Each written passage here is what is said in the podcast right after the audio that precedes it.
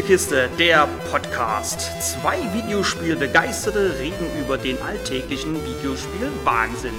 Mit Jürg und Kai.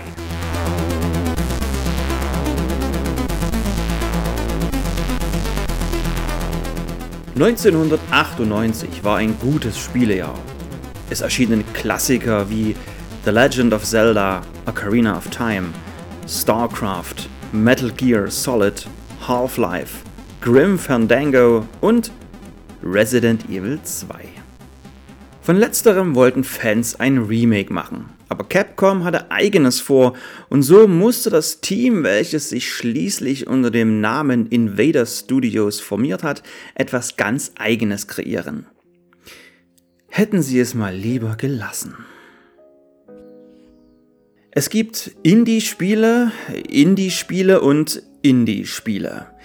Zu ersterem gehört zum Beispiel Indiana Jones and the Fate of Atlantis, aber das hat mit der heutigen Folge nichts zu tun und sollte nur ein plumper Gag sein. Dann gibt es gute Indie-Spiele, wie etwa Stardew Valley oder The Witness. Und dann gibt es da Indie-Spiele, die von kleinen Teams kommen, die sich viel zu viel vorgenommen haben und dazu gehört leider auch Daymare 1998. Schaut man sich das Remake von Resident Evil 2 an, dann sieht man die vielen Freiheiten, die sich Capcom genommen hat, um das Spiel auf den aktuellen Spielegeschmack anzupassen. Mit Daymare 1998, welches als Resident Evil 2 Reborn gestartet ist, hatte das Team der Invader Studios ähnliches vor. Ein Vergleich bietet sich also an. Bei beiden Spielen schaut man seiner Spielfigur über die Schulter. Mittlerweile also eine fast schon klassische Kameraperspektive, die man auch aus anderen Spielen zur Genüge kennt und in Horrorspielen immer gut funktioniert, da die Kamera meist nah am Charakter ist und uns ein wenig von der eigentlich nötigen Übersicht glaubt.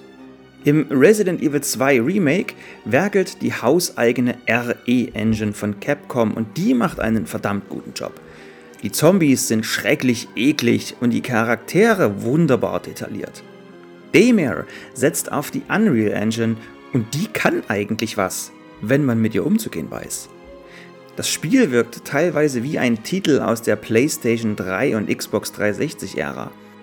Vor allem zu Beginn des zweiten Kapitels, als man am helllichten Tag durch einen Wald läuft, fühlt man sich sogar in das namensgebende Jahr zurückversetzt.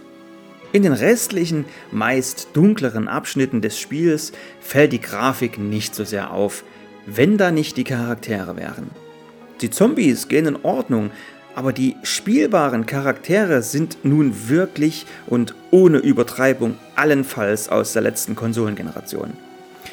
Die Mimik, wenn man sie denn so nennen will, wirkt unfreiwillig komisch und die Animationen wirken teilweise wie Puppentheater.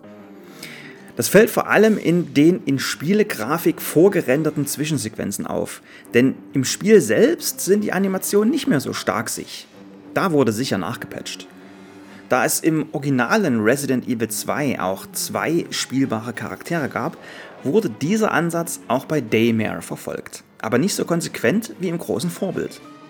Denn gab es in Resident Evil 2 noch zwei Charaktere mit ihren eigenen Wegen, die sich ab und an verzweigt haben, sind es in Daymare zwar drei Charaktere, allerdings wechselt man die storytechnisch durch und hat keine freie Wahl, mit welchem Helden man hier in die Schlacht zieht.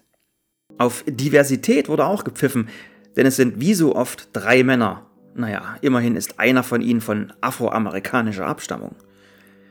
Daymare 1998 spielt, hm, der Name legt es ja nahe, im Jahre 1998.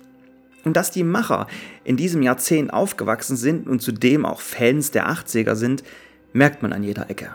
Da schmücken Filmplakate und Arcade-Maschinen mit mehr als deutlichen Anspielungen die Level. Da hängt schon mal an einem Gullideckel ein roter Ballon oder in einer Werkstatt steht natürlich ein DeLorean. Oder zumindest ein Wagen, der erschreckend nah am Vorbild gebaut ist. Selbst das Magazin, welches Marty McFly bei seinem Papa entdeckt und ihn auf den Gedanken von Darth Vader vom Planeten Vulkan bringt, ist im Spiel. Es waren halt Fans von Resident Evil 2, die hier am Werk waren, und das merkt man auch dem Inventarmanagement an. Das ist nämlich aus der Zeit gefallen und glücklicherweise wurde ein modernerer Ansatz nachgepatcht. Im immer noch verfügbaren klassischen Modus war der Gedanke nämlich folgender. Munition zu finden ist ja schön und gut, aber einzelne Patronen lassen sich nun mal nicht in eine Waffe stecken. Die müssen schließlich vorher in ein Magazin. Zu Beginn hat man zwei Magazine mit je elf Schuss drin. Ist ein Magazin leer, wechselt man auf das andere. Ist auch das leer, muss man ins Inventar und beide oder auch nur eins wieder auffüllen, denn ansonsten schiebt man nur abwechselnd leere Magazine in die Waffe.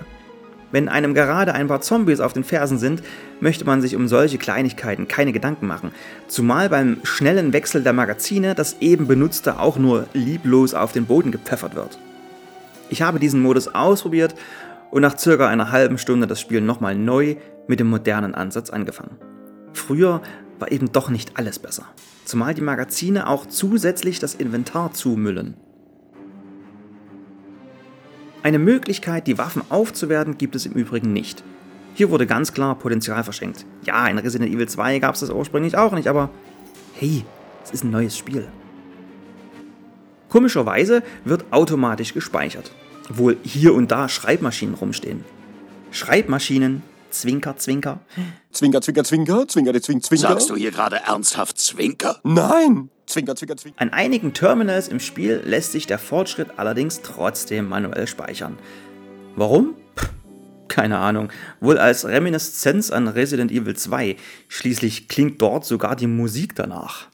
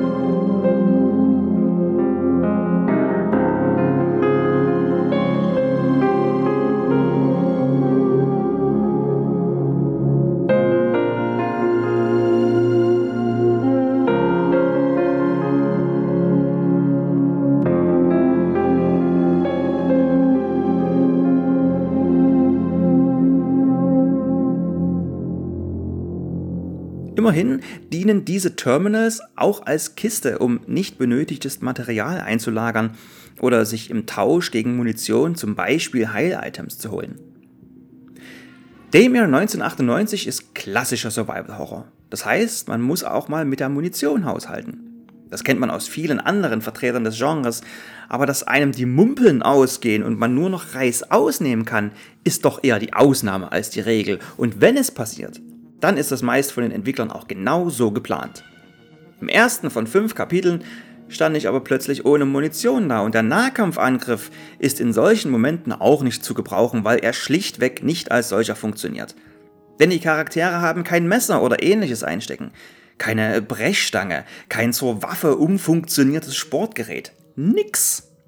Sie können nur schubsen. Ja, richtig gehört. Schubsen. Da zwei der spielbaren Charaktere ausgebildete Söldner sind, macht das im Spiel leider überhaupt keinen Sinn.